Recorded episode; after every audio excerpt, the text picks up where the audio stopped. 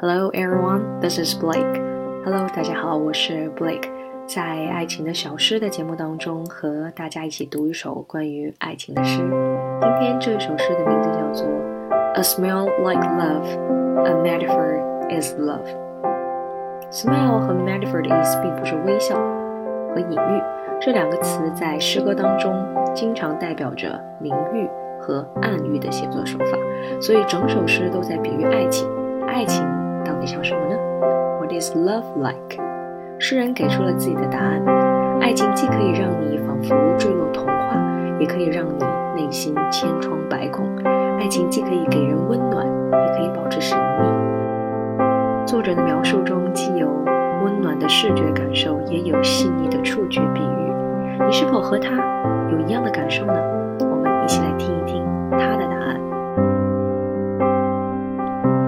Love。is like a painting, filled with all colors and shadows. Love is like bleeding heart, cut with many sharp blades. 爱情就像一幅画，画布上有鲜艳的色彩，也有交替的明暗。爱情像被锋利的刀割开流血的心脏。Love is like a never-ending story that always begins with a kiss. Love is like a space everlasting that fills bitterness with bliss. Love is like a circle of eternity, always there to take for free.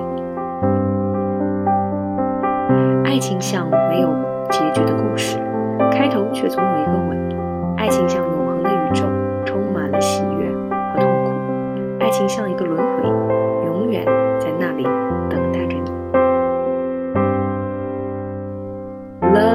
is an open, clear pool where no hate can dare swim.